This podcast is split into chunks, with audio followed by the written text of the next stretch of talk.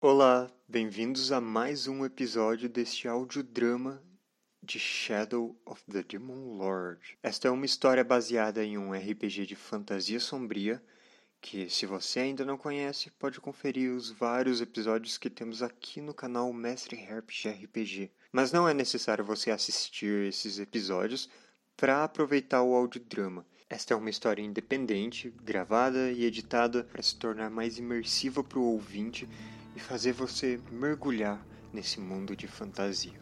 Eu espero que você goste desse episódio e, se gostar, se inscreva aqui no canal.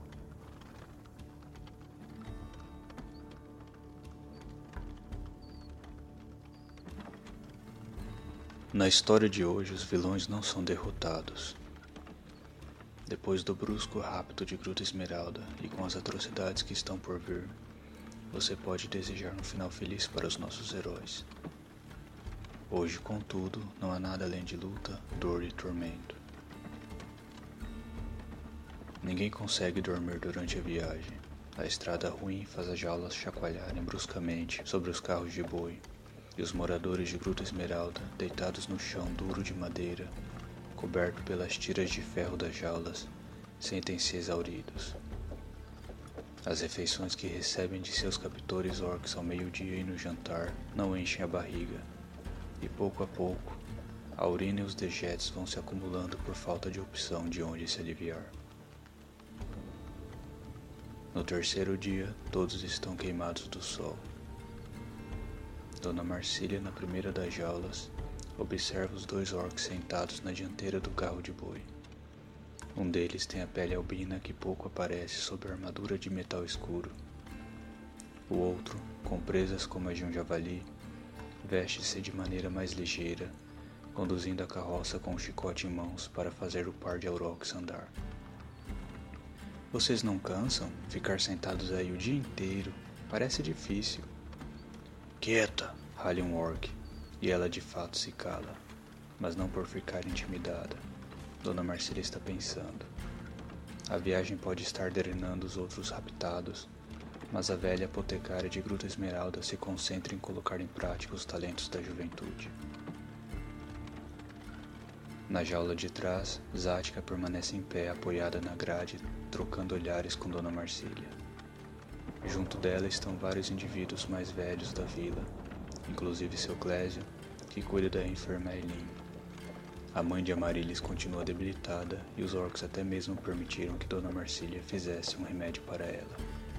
Eles querem todos vivos, é o que ficam repetindo. Por isso os alimentam e permitem que cuidem das feridas. Mas Ática ainda não está conformada com esse rápido, dá para ver em seu olhar. O carro de boi de trás contém, dentre humanos e pequeninos, os filhos de Aileen e seu neto recém-nascido. Eles usaram as próprias roupas para improvisar uma sombra para o bebê, mas a criança passa a maior parte do tempo chorando. Mais atrás há fazendeiros e lenhadores, artesãos, crianças e idosos, todos enjaulados, tensos e tristonhos. Há uma anã duas jaulas para trás, separada dos outros do clã Casca, na penúltima das carroças. Mais distante, na última das sete jaulas, o autômato Jack permanece estático, cercado por pequeninos. Zática cospe para fora da jaula, a saliva espessa com a poeira da estrada. Vocês deviam se envergonhar disso. Os dois orcs na dianteira da carroça olham para trás. A capitã rasga a tripa, uma orquiza cheia de cicatrizes que contam a história de muitas batalhas, se aproxima a cavalo, a mão no cabo da espada. Vocês se escondem atrás das suas ordens como covardes. Sem jantar para você hoje. Vocês não têm vergonha de fazer isso com uma irmã orquiza? É isso que nosso povo faz depois da revolução? Nos escravizamos uns aos outros como os humanos faziam? A capitã saca a lâmina e a espeta através da grade talhando o tórax de Zática. A orquiza mais jovem cai sobre a grade do chão e passa um dedo sobre a ferida, o vermelho brilhando em sua pele esverdeada. Rasgatripa já seguiu para bichar a jaula mais à frente.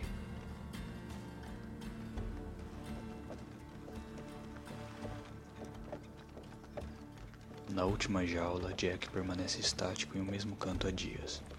Ele não precisa se mover, exceto para baixar e deixar que um pequenino lhe decorda, geralmente é Amarilis.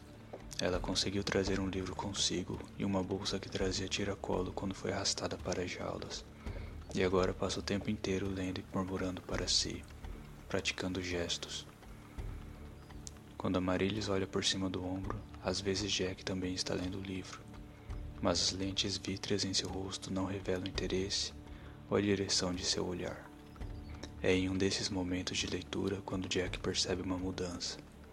O pôr do sol se aproxima e Amarilis parece exausta, com os olhos fechados e a testa úmida de suor. A pequenina agarra firmemente o colar e repete um conjunto de palavras mágicas, tocando a grade metálica no chão. Subitamente, um brilho fraco escapa por entre seus dedos. Ela própria abre os olhos, surpresa, os outros prisioneiros se inclinando em sua direção. Lascas metálicas vão se desprendendo da grade e coalescendo em uma forma, uma ferramenta, que se desfaz quando a magia desvanece. Amarilha se vira para Jack, um sorriso se formando no rosto. De expressão imutável, a única indicação de agitação no autômato são suas engrenagens acelerando em seu peito. A pequenina leva um dedo à boca pedindo o silêncio dos curiosos ao redor. Acho que temos uma chance de escapar.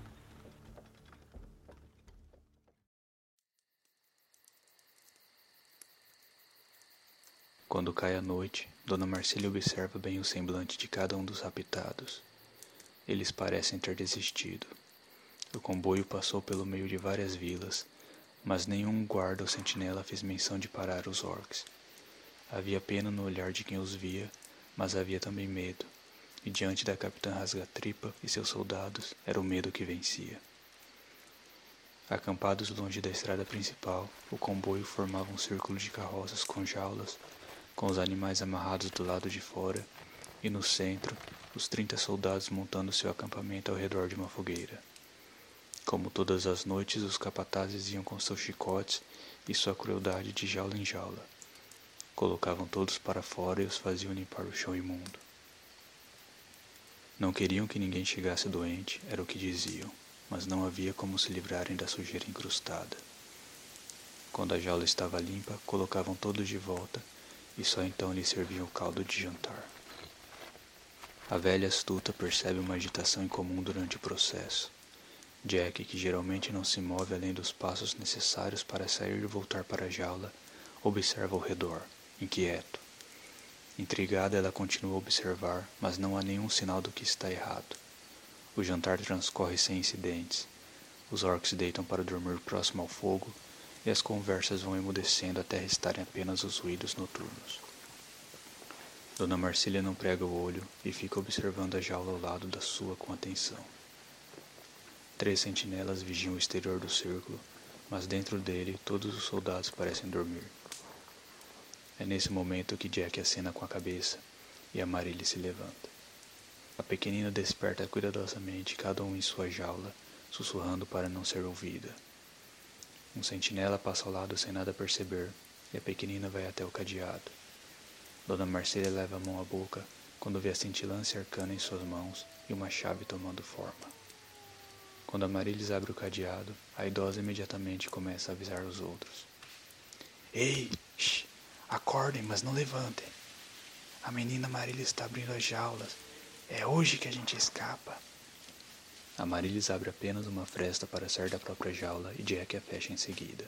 A Halfling desaparece nas sombras embaixo da carroça, quieta como uma coruja, aparecendo somente para destrancar os cadeados das outras jaulas.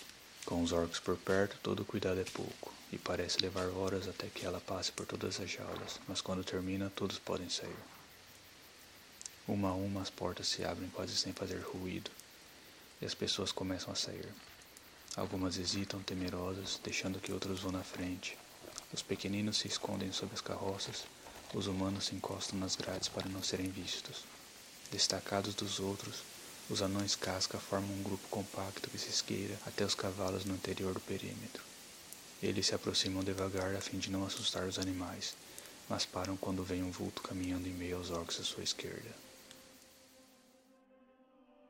Todos prendem a respiração ao ver Dona Marcela esgueirar-se até o meio dos sacos de dormir.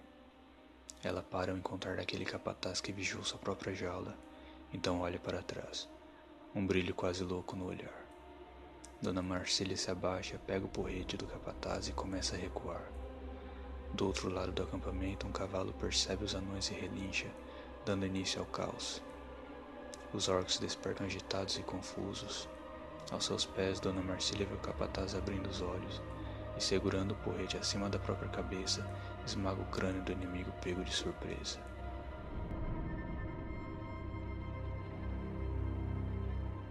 Enquanto ela corre para longe, erguendo a saia para saltar entre os inimigos, os prisioneiros deixam seus instintos tomarem conta.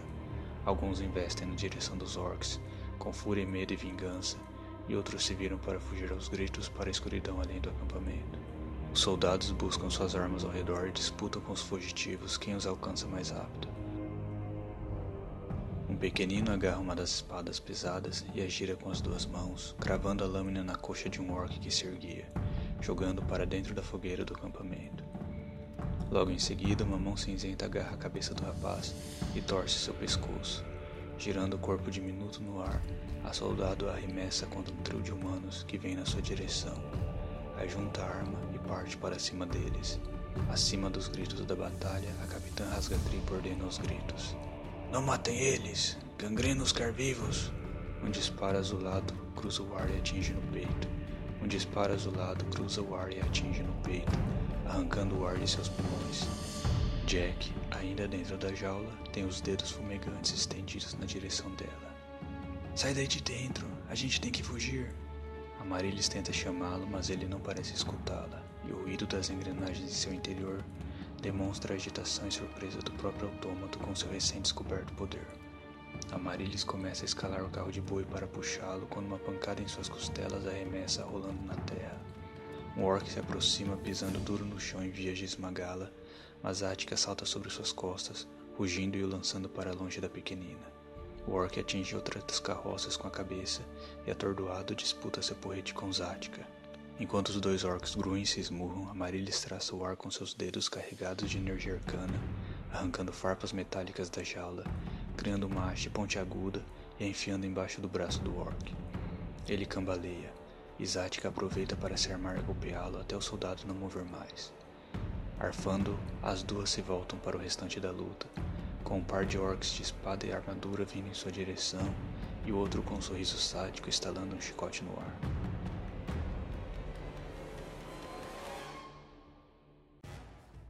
Do outro lado do acampamento, os anões montam nos cavalos dos orcs, tentando mantê-los sob controle enquanto golpeiam e são golpeados.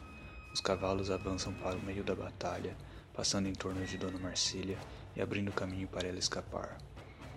Cal, seu irmão, entregou-lhe um escudo que ele usa para defender o pai de golpes de espada, mas não consegue proteger a própria montaria. Uma lâmina rasga a barriga do animal, que dá um terrível arquejo e os leva ao chão em sua morte. Atordoado, Trevo que vê seu pai levantando e voltando para a batalha, e uma dúzia de sombras etéreas bradando junto a ele.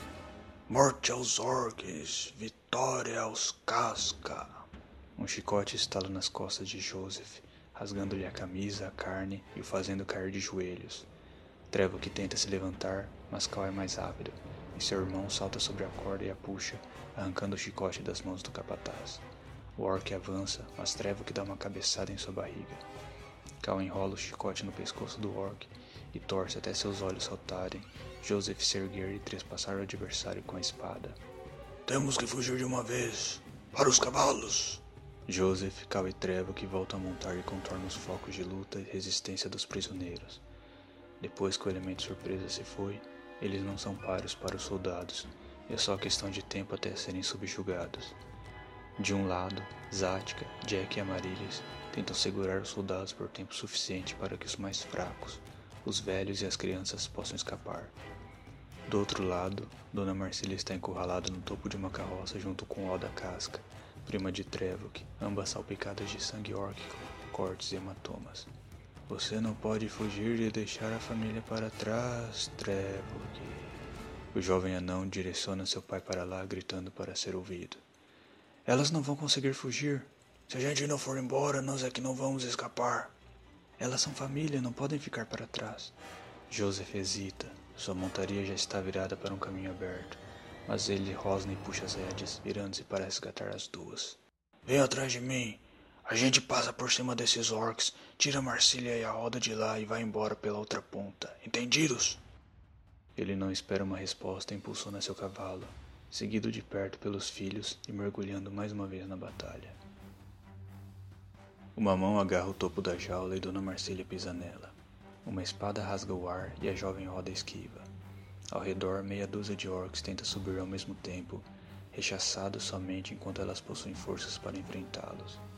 Então vem o grito de guerra nânico e os três cascas investem contra os soldados. Os orcs capatazes saem do caminho rosnando em sua passagem, mas os soldados de armadura são mais lentos e são atingidos em cheio pela carga dos animais. Nesse momento de distração, Dona Marcília salta nas costas de um dos orcs. O impacto faz as juntas doerem, mas certamente os cravos do porrete na garganta do orc atingido doem mais, um a menos.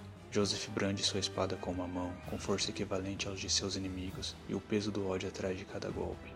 Atrás, Trevo que usa a corda de um chicote para laçar no pescoço, e dá chance para Oda pular do topo da jaula e enfiar um cabo de madeira partido em um dos seus olhos. Junto deles, Cal brande um porrete acima da cabeça, mas antes que possa dar um golpe, a lâmina de um machado acerta no peito e o derruba. Para os anões, o mundo inteiro para durante a queda. Joseph grita um retumbante não, enquanto Trevor se estica em vão para alcançá-lo. Rasga-tripa arranca o machado do peito de Cal assim que ele cai no chão e se vira para os outros anões. O sangue que escorre do alto de sua testa e cobre todo o rosto não parece incomodá-la, pelo contrário, enquanto ela avança para cima de Trevor, que seu aspecto é o de um demônio. Não há tempo para esquivar da pancada com a cabeça do machado, quando a capitão o ataca sem parar por um instante, ela o arranca da cela e pisa em sua garganta com uma bota pesada. A visão de treva que escurece, os sons da batalha ficam abafados, e as únicas vozes claras são seus ancestrais mortos mandando ele levantar e lutar. Derrotado mais uma vez, você devia se envergonhar. Quando a bota sai de sua garganta, o ar entrando nos pulmões arde e o faz tossir. Trevo que deixa a cabeça tombar de lado e vê seu pai rendido, uma mão agarrando o corpo inerte de Cal enquanto dois soldados o puxam para trás. Idiota! Onde foi parar aquela velha? Ela montou em um cavalo e fugiu. A gente deve ir atrás. Acho que metade deles escaparam. Rasga-tripa faz que não. Empilha os que morreram e joga os outros para dentro das jaulas, até os mais feridos. A gente não pode perder mais ninguém. E o autômato, ele não mexe mais. Coloca ele no último comboio e tira a chave para nenhum espertinho dar a corda. O soldado faz menção de se afastar, mas para e se vira de volta. O que a gente faz com os que fugiram? Pega mais dois para montarem nos cavalos restantes e vão atrás deles. Eles não enxergam no escuro, mas cuidado com aquela velha ardilosa. Ela parece ser a pior.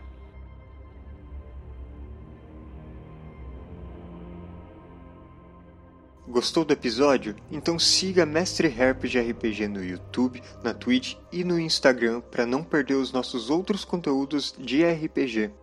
Shadow of the Demon Lord foi criado por Robert Schwalb e é uma propriedade da Schwalb Entertainment. Nós somos apenas fãs que gostaram tanto desse RPG que decidiram fazer suas próprias aventuras nesse universo.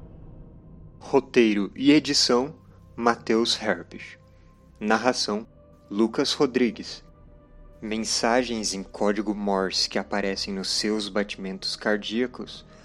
Nós não sabemos, mas se você souber, por favor, entre em contato.